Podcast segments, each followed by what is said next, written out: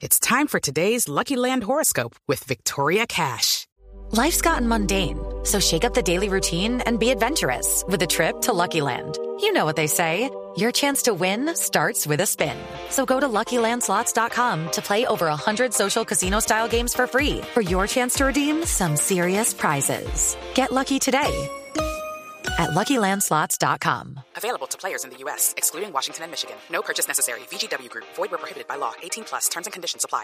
Es el eh, penalista Francisco Bernate, quien es el que se va a pronunciar referente a esa publicación y está con nosotros en la línea. Doctor Bernate, bienvenido.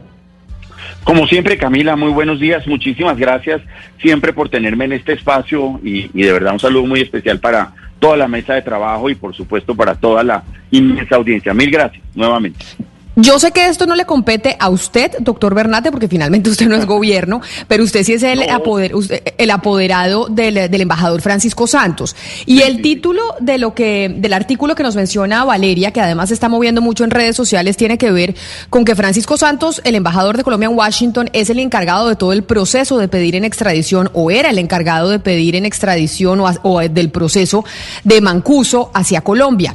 Y que cómo puede haber eh, el- un encargado que tuvo una relación cercana con el señor eh, Mancuso. ¿Usted ha hablado con el, eh, con el embajador Santos frente al proceso que se surtió dentro de la embajada para hacer esas solicitudes de traer a Mancuso a Colombia que finalmente no se logró? No, no, no, en absoluto, en lo más mínimo, lo que, eh, lo muy poquito que sé sobre eso es lo que un ciudadano informado puede saber. Oía yo ahorita alguien que explicaba eh, en, en que lo que había pasado era que no habían órdenes de captura en Colombia y que por eso habría ido a dar a Italia. Es lo que puedo decir como un ciudadano que lee el periódico y que lee Twitter, pero jamás, esos son asuntos de Estado sobre los que yo no, no hablo nunca con el embajador Santos y que él no podría transmitirme a mí. En absoluto. Nosotros hablamos de los asuntos oficiales que yo tengo a mi cargo acá, eh, que corresponden a él o a su familia, pero nunca jamás hablaríamos de un asunto de Estado. En absoluto. El, el- el embajador Santos, el doctor Bernate, estuvo hace algún tiempo eh, siendo investigado por la Fiscalía por sus presuntos Sí. vínculos con el bloque capital de las autodefensas. ¿En qué terminó ese proceso? pues es un proceso que tuvo todas las vicisitudes. Hace algún tiempo, es hace más de 20 años, es un proceso que en el que incluso se presenta el fenómeno de la prescripción, él renuncia a la prescripción, se vuelve a adelantar el trámite por dos años, incluso hubo algún conato en la administración del doctor Montalegre de convertirlo en crimen de lesa humanidad y ya posteriormente con el paso del tiempo, pues se, eh, eh, hasta donde yo me acuerdo, eso se archivó y quedó ahí porque pues claramente ustedes pueden verlo incluso en este relato, las, las circunstancias de tiempo modelo son muy confusas. Entonces, pues eh, es un proceso que ya quedó ahí y que ahora está siendo escrutado, lo cual es perfectamente válido por los medios de comunicación. Y yo estoy de acuerdo con lo que decía Camila al principio, se trata de dos periodistas muy serios y muy respetables, el señor Guillén y Julián Martínez, pues son dos personas muy respetables que están haciendo unas investigaciones. ¿Qué es lo que sucede? Ya el doctor Ordóñez, también veo en Twitter, es la información que tengo, manifiesta que hay una incoherencia, porque eh, para la fecha de la supuesta reunión a la que él va como un consejero de Estado que no se habría posesionado, pues él dice que ya estaba hace ocho meses en el cargo.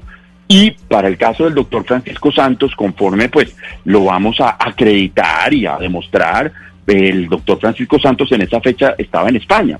Luego pues Doctor no hubiera Bernate. podido asistir. Doctor Bernati, pero eh, hay algo, eh, pues hay varias fechas eh, precisas en el artículo de la nueva prensa. Una de ellas es la fecha Mm. de, de la entrega eh, de la denuncia en la Fiscalía, que es el 15 de marzo de 2015. ¿Usted eh, en algún momento tenía conocimiento o tenía noción de esta denuncia que había puesto el exteniente del ejército Julio César Bustamante? Formalmente no, de que en el año 2015 se hubiera interpuesto una nueva denuncia, no. Nosotros teníamos el cuaderno original, que es el que se desprende a partir de unas declaraciones de Mancuso que también están en la nota de prensa. Sobre ese se avanzó en la Fiscalía General de la Nación, pero yo particularmente no tengo conocimiento de esta nueva denuncia que hubiera interpuesto el teniente. En todo caso, en todo caso, para la supuesta fecha de la reunión en Masurén, que es una reunión muy detallada a la que se hace referencia, pues el doctor Santos vivía en España. Lo que pasa es que uno tiene que demostrar eso con documentos. ¿En qué estamos él y yo hoy? pues buscando el documento donde se diga, mire, en esa fecha yo no estaba en Colombia, el doctor Francisco Santos en ese momento estaba en España, luego pues no pudo asistir a una reunión en Masurén, en eso estamos. Eh, señor Bernate, también conocimos esta semana unas denuncias hechas en una columna por Daniel Coronel donde se muestran unas fotos donde se, pues digamos, se insinúa que está el señor Francisco Santos con el abogado Diego Cadena en un parqueadero del Tequendama. ¿Usted ha podido hablar con, con su cliente sobre esto? Este, eh, las fotos sí son de Francisco Santos y ¿qué sabe, qué sabe usted alrededor de esto que denunció el periodista Daniel Coronel? Vi las fotografías eh, donde, donde, había una supuesta reunión en el Hotel Tequendama. No, como abogado cliente, no tengo ninguna conocimiento sobre si esa reunión se dio o no se dio, sobre qué versó, en qué momento se da. Desconozco profundamente cuál fue el contenido de esa reunión, si se dio. No, no lo sabíamos, digamos, dentro de los asuntos que nosotros teníamos eh, judiciales, claramente estaba este de la que lo denominamos la conformación del supuesto bloque capital y tenemos infinidad de procesos penales en contra de él por delitos de injuria, entre otros interpuestos por el doctor Petro, por la doctora Aida Bella, que yo los he atendido con todo el rigor de injuria y calumnia y que ahí están. Mm, pero yo no tenía en el radar una investigación por esa reunión con el abogado Cadena, ni tengo conocimiento de si se dio no se dio, cuándo, cómo, dónde y por qué conozco lo mismo que un ciudadano informado. Vi las fotografías y en efecto eso es lo que es. Doctor Bernate, como usted puede, como usted ha dicho, pues ustedes tienen varios procesos de injuria y calumnia, pero usted mm. como penalista sabe que injuria y calumnia se demora como cinco años en salir, sino más. En este caso, con esta nueva publicación, cuando el embajador Francisco Santos dice que usted como abogado es el vocero, quiere decir que ustedes van a implantar también eh, otro tipo de denuncia. En este caso.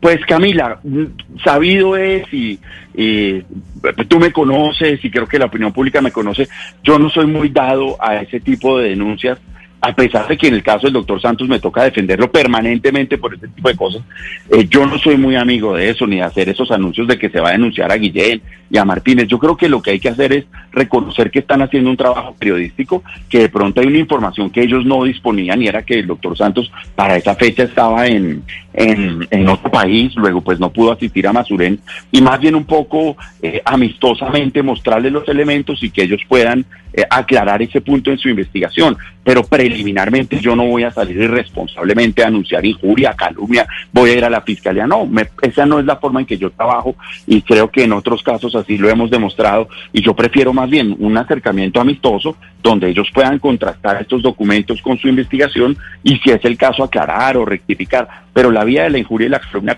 Camila, ese no es el camino que yo suelo tomar.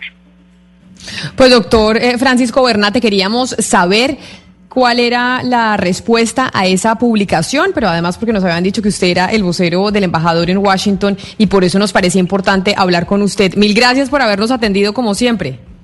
No, como siempre, el que está feliz de estar aquí soy yo y tan pronto tengamos el documento, eh, lo haremos circular para que se pueda hacer un contraste periodístico y llegar a la verdad desde este plano periodístico, pero no, la idea no es judicializar eh, este tipo de, de, cuestiones que también son importantes para todos los extremos, por supuesto. Para todos. y ahí se me olvidaba una cosa, doctor Bernate, que había que felicitarlo por su matrimonio. Felicitaciones por matrimonio en medio de pandemia. Sí, Camila, muchas gracias. Eh, es un momento muy bonito de mi vida, estoy muy feliz. Eh, y sí, en, medio de pandemia, con todas las seguridades, utilizando la tecnología eh, y el amor todo lo puede, Camila, definitivamente el amor todo lo puede. El amor todo lo puede, doctor Bernate, mil gracias. A ustedes, una feliz mañana, mil gracias. With lucky landslots, you can get lucky just about anywhere. Dearly beloved, we are gathered here today to. Has anyone seen the bride and groom? Sorry, sorry, we're here. We were getting lucky in the limo and we lost track of time. No, Lucky Land Casino, with cash prizes that add up quicker than a guest registry. In that case, I pronounce you lucky.